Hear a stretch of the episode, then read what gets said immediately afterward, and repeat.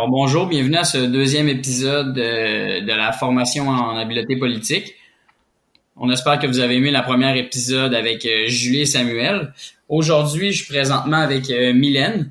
Et on va aujourd'hui on est là pour vous parler de la négociation et de l'influence interpersonnelle. Donc euh, bonjour Mylène. J'espère que ça va bien. Oui, ça va bien toi? Oui. Donc, euh, si tu veux bien, on va commencer avec euh, l'influence interpersonnelle. Donc, euh, premièrement, pour l'influence interpersonnelle, euh, en ce qui a trait à la, position des gestionnaires, il y a beaucoup de personnes qui croient que les influences interpersonnelles sont que liées au pouvoir hiérarchique. Donc, le gestionnaire doit être écouté, puis c'est pour ça qu'il y a du pouvoir, puis qu'il y a de l'influence sur les, sur les employés. Mais en fait, c'est une partie de la réponse, parce qu'on peut pas dire que c'est faux, mais il y a d'autres éléments qu'il faut ajouter. Donc, le pouvoir formel, oui, c'est un type de pouvoir qui est donné à travers des titres puis des fonctions occupées dans l'entreprise. Donc, par exemple, le directeur est supérieur au gestionnaire qui est, lui, supérieur aux employés. Mais chacun a un pouvoir formel, mais à différents niveaux. Sauf que le pouvoir formel a ses limites. C'est là que le pouvoir informel entre en jeu. Puis le pouvoir informel, lui, il y a quatre leviers. Donc, premièrement, il y a les compétences. Les compétences, c'est les savoirs qui sont acquis, euh, par exemple, à l'école. Donc, si on, on, relate à nous en ce moment euh, à des universitaires de deuxième cycle, donc on va chercher des compétences qui vont pouvoir, nous, qui vont nous permettre euh, de réaliser notre emploi de façon adéquate et d'influencer les employés. Sinon, il y a l'expertise. L'expertise, c'est les savoirs qui sont acquis avec l'expérience. Donc, par exemple, un expert dans une entreprise qui a gravi les, échelons, ça fait 10, euh, 15 ou 20 ans qu'il est là, il a beaucoup d'expertise, puis lui il est capable d'influencer par son savoir. Après ça, il y a également l'information. L'information, elle, elle, se récolte de plusieurs façons. Par exemple, on peut dire l'écoute ou la curiosité. Ça permet de mieux comprendre son environnement de travail ce point-là, il est très important parce qu'il faut de la volonté de la part de vous, les gestionnaires. Comparativement à, oui, les compétences et l'expertise, il faut euh, la volonté d'apprendre, mais c'est quelque chose que souvent, on, on, peut arriver avec un bon bagage de départ, mais l'information et le point suivant, les références, faut travailler plus spécifiquement sur ces deux points. Donc, le quatrième levier, les références, c'est la façon dont les autres nous perçoivent comment elles sentent en nos présences, en notre présence, pardon. C'est extrêmement important, puis je, suis certain que Mylène a, peut relater avec moi, c'est extrêmement important euh, de savoir comment les employés nous perçoivent, de nous, comment on perçoit euh, les employés, savoir comment agir ou réagir avec un, certain type d'employé. Dans l'épisode 1, on parlait euh, brièvement qu'il fallait rester, oui, authentique en tant que gestionnaire mais il faut également savoir euh, s'adapter selon euh, l'employé ou euh, la ressource qui se trouve devant nous. Puis je me demandais, maintenant que tu as entendu les quatre leviers, Mylène, est-ce que tu as un exemple dans ton milieu de travail ou est-ce que tu, tu, penses à quelqu'un qui a utilisé du pouvoir formel ou du pouvoir informel, que ce soit d'une bonne ou d'une moins bonne façon? Oui, euh, absolument. Moi, ça fait plusieurs années que je travaille avec euh, les forces euh, armées canadiennes. C'est assez difficile d'avoir une structure qui est plus rigide et plus claire que ça. puis souvent, le pouvoir formel est très clair dans cette sorte de structure-là, mais j'ai vu souvent des superviseurs qui ont le pouvoir formel, qui ont qui ont le grade, mais ils s'assoient un peu là-dessus, puis ils disent bon ben les gens ont pas le choix de faire ce que je leur dis, ils ont pas le choix de, de, me respecter à cause de mon titre formel. Alors ils iront pas nécessairement plus loin, ils utiliseront pas les leviers de pouvoir euh, informel. Puis on peut vraiment voir le, manque d'influence de, ces personnes-là un peu moins d'influence qu'elle devrait peut-être en avoir ou ce qui est rendu dans son métier. Euh, puis je vois aussi l'inverse, si on pense encore à, cette structure rigide-là de, des forces armées canadiennes. Puis j'ai vu des individus de grade inférieur avoir plus d'influence que certaines autres personnes, euh, justement à cause du, pouvoir informel. Tu vois des personnes qui ont vraiment l'expertise et la connaissance, puis la façon qu'ils vont interagir avec les autres. Et, et puis vraiment finalement ça, ça en revient souvent au charisme, c'est ce que dégage la personne qui va vraiment euh, donner une, influence. C'est des très bons, euh, des très bons exemples, puis effectivement, euh, que les personnes souvent aient des compétences, des expertises, oui, ça leur donne un avantage, mais c'est le charisme puis la façon qu'ils vont être capables d'agir puis de comprendre leur environnement dans le milieu qui va vraiment faire un impact sur, sur les employés, sur leurs collègues de travail aussi. Fait que c'est un, un très bon exemple.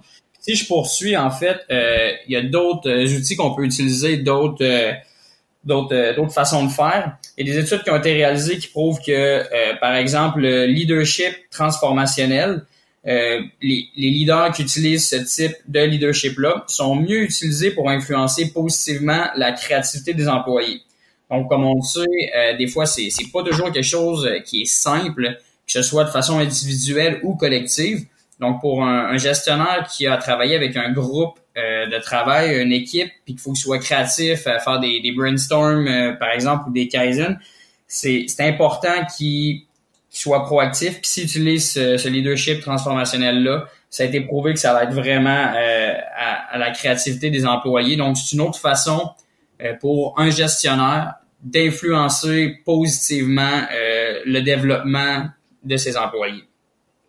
Si on continue, il y a également l'importance de l'authenticité. Je vais pas passer énormément de temps sur cet aspect-là parce qu'on va en parler à, l'épisode 3. Mais euh, c'est une autre étude qui, a également parlé que c'était important pour les leaders d'être authentiques. Puis comme tu parlais euh, il y a quelques minutes, ça peut être par euh, quelqu'un qui, qui, beaucoup euh, qui a beaucoup de charisme. Faut pas qu'il se bloque devant quelqu'un qui est un peu plus gêné. Faut qu'il reste lui-même, mais peut-être qu'il s'adapte un petit peu. Puis l'importance de, de l'authenticité, c'est vraiment un leader authentique va contribuer aux changements complexes qui surviennent dans une organisation. Si je peux donner un, court exemple, en ce moment, nous, euh, chez Desjardins, ce qu'ils essayent de faire euh, les, les, gestionnaires, puis avec des, des personnes ressources autour, ils ont travaillé pour, au lieu qu'on soit en silo au travers de la direction principale, ils prennent chacun des départements, puis ils veulent qu'on travaille en cellule. Donc, il y aura plus un département à gauche, un département à droite sur l'étage, un autre au troisième étage.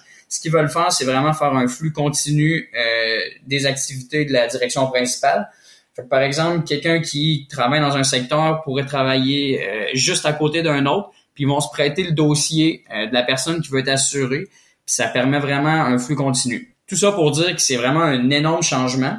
Puis l'authenticité des gestionnaires a beaucoup aidé parce qu'il était, transparent, puis le dialogue était vraiment euh, continu. Fait ce que ça a fait, c'est qu'ils ont impliqué les employés, puis les gestionnaires, par leur authenticité, ils ont impliqué les employés, ils ont formés, ils nous ont tenus euh, au courant. Puis ça a vraiment permis euh, que le changement soit une réussite. Puis c'est un changement que vraiment, ça aurait pu, s'il n'y avait pas inclus les employés, puis les gestionnaires n'avaient pas été authentiques, ça aurait pu vraiment arrêter là, puis les gens auraient été euh, réfractaires au changement. Je me demande, je me demande après ça, Mylène, selon toi, euh, l'influence interpersonnelle, c'est lié à quel cadran euh, du modèle de du modèle CVF de, de Queen? Ben, si tu regardes le, modèle CVS, euh, CVF, moi je dirais c'est surtout dans le cadran jaune parce que ça touche vraiment la collaboration. Puis par rapport à ça, justement, si les gens voudraient améliorer cet aspect-là, les gestionnaires, sur, sur quoi ils pourraient se concentrer d'après toi? Ben, en fait, premièrement, c'est une bonne réponse. Effectivement, c'est le cadran jaune. Puis euh, on va donner pour finir euh, la partie sur l'influence interpersonnelle.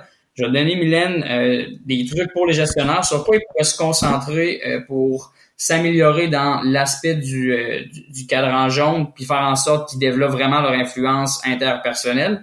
Ils pourraient se concentrer sur voir le potentiel de leur employé, mais pour ça, on peut revenir au levier de l'information, parce qu'il faut mieux comprendre son environnement, puis aux références, comprendre les employés et comment ils perçoivent faut mobiliser leur engagement. Donc, faut rester authentique euh, envers eux pour qu'ils sentent qu'on est là également pour eux, pour les faire progresser.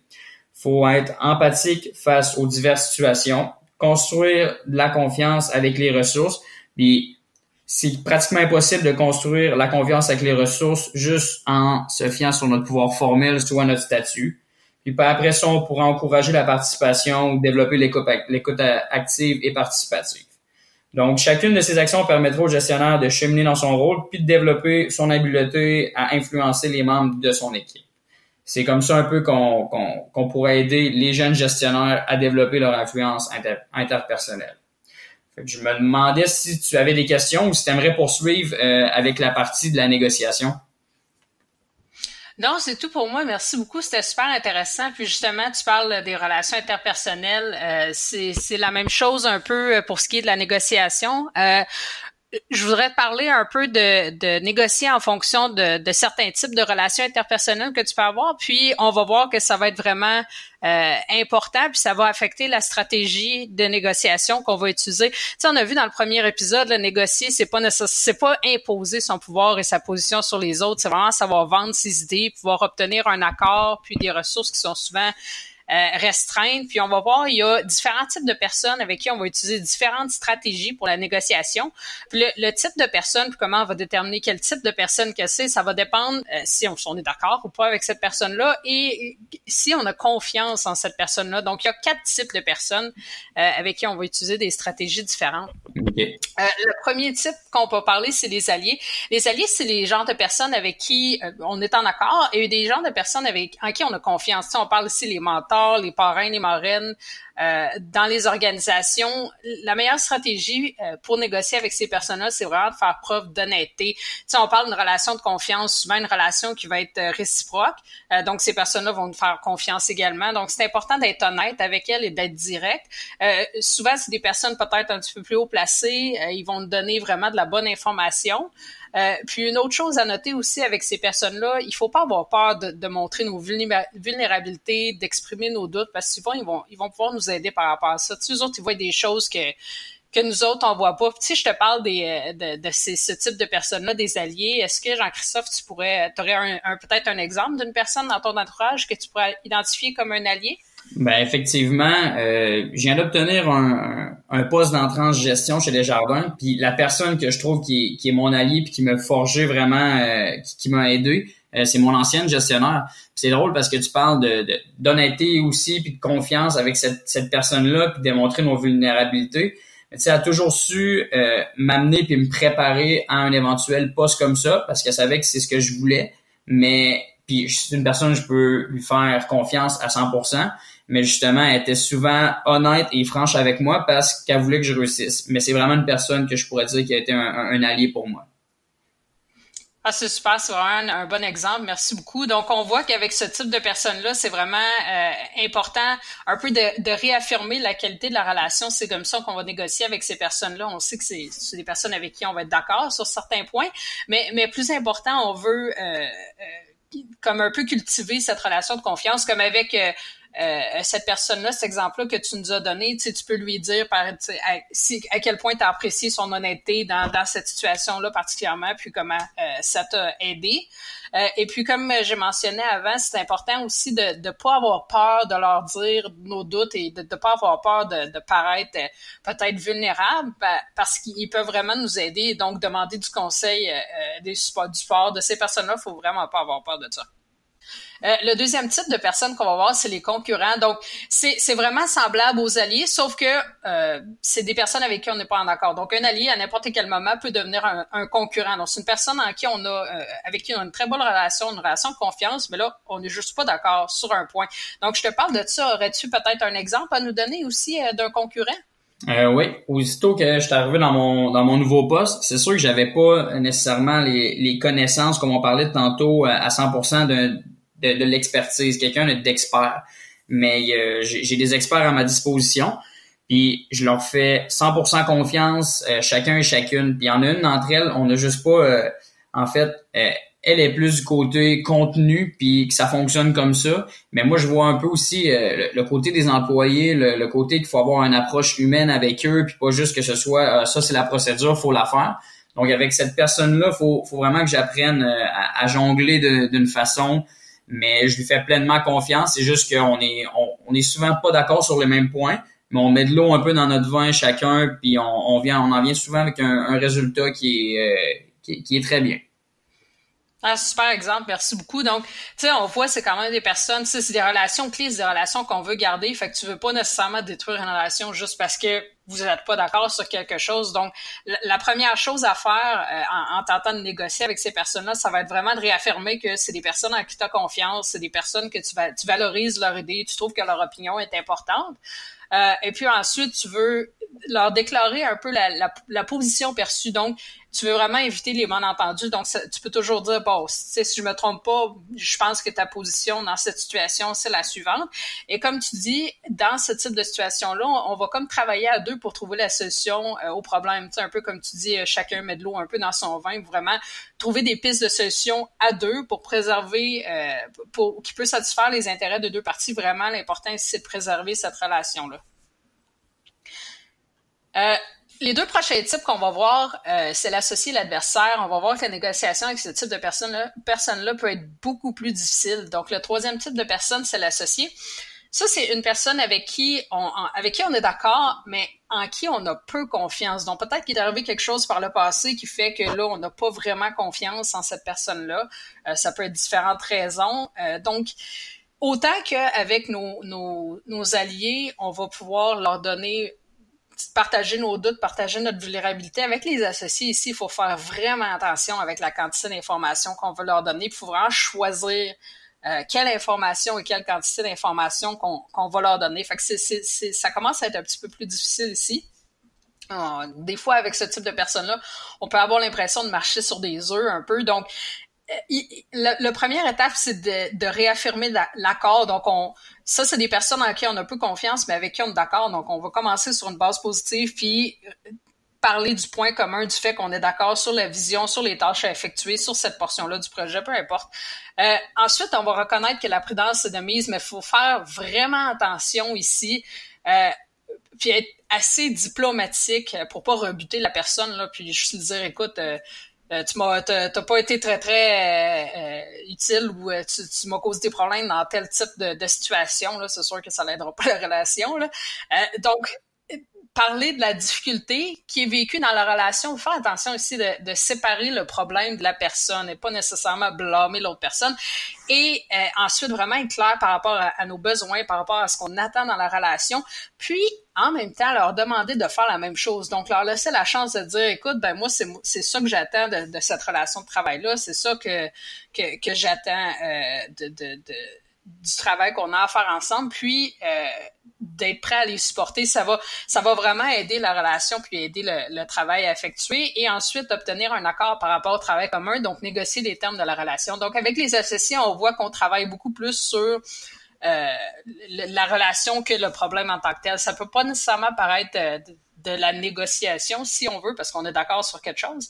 Sauf que euh, c'est des, on, parle de négocier la relation un peu ici, là, donc c'est quand même de la négociation. Euh, le dernier type, c'est les adversaires. C'est vraiment le plus difficile. Des personnes en qui on n'a pas confiance, avec qui on n'est pas d'accord. Donc, direct en partant, on n'est vraiment pas dans une bonne position pour influencer ces personnes-là. Euh, donc, la première étape, ça va être vraiment d'affirmer affirmer nos intentions pour le projet. Donc, on doit communiquer clairement notre position, défendre logiquement notre position et nos intérêts. À cette étape-là, on va peut-être espérer être persuasif. Euh, ensuite, on va affirmer notre compréhension de leur position, un peu comme avec les concurrents, on va leur dire bon, euh, je pense, je veux juste confirmer que c'est ça ta position, c'est ça que tu penses pour éviter euh, les mésententes. Euh, et puis ensuite, on va terminer la rencontre avec euh, nos plans euh, sans demande. OK, mais je, me demande pour ce point-là, on n'arrive pas nécessairement toujours à, convaincre ou gagner notre négociation avec un adversaire ou un collègue? Euh, pas nécessairement. faut comprendre qu'un adversaire, c'est quelqu'un à qui on a peu confiance, c'est quelqu'un avec qui on n'est pas d'accord. Euh, donc, non, on va pas toujours gagner nécessairement. Des fois, il faut, faut savoir choisir ses batailles. On peut pas toutes les gagner. Tu sais, des fois, lâcher prise, ça peut être une bonne solution aussi. Ça veut pas dire que tu laisses tomber tes idées, que tu laisses tomber ton projet. Mais tu sais, des fois, c'est peut-être la meilleure solution pour euh, conserver ta santé mentale euh, dans, dans le milieu de travail. Euh, donc, on a fait le tour ici des quatre types de personnes. Jean-Christophe, euh, est-ce que tu as quelque chose à ajouter? la seule chose que je me demandais, c'est si on veut utiliser ces stratégies, on commence par où? Donc, vu qu'on a quatre types de personnes, si tu veux commencer à utiliser ces stratégies-là, un, bon exercice que tu peux faire, c'est juste penser aux personnes que, que vous côtoyez, tu sais, comme tu m'as donné deux bons exemples assez facilement que tu as pu trouver. De un peu faire l'exercice mental de dire, bon, cette personne-là, à quelle catégorie elle, appartient, elle appartiendrait donc, si je veux négocier avec cette personne-là, quel genre de, stratégie qu'on pourrait utiliser? Parfait. Super. Donc, euh, merci beaucoup. Fait que ça va conclure l'épisode d'aujourd'hui. Donc, on a parlé de l'influence interpersonnelle et euh, les types de, les quatre types de personnes rencontrées en, en négociation. Si vous voulez plus d'informations, euh, vous pouvez visiter notre site web. Manquez pas l'épisode final de cette mini-série avec Peter et Maud. Ils vont nous parler des deux derniers thèmes des habiletés politiques, donc l'authenticité et le leadership éthique et la sensibilité aux autres. Encore une fois, merci d'avoir été avec nous. Merci beaucoup.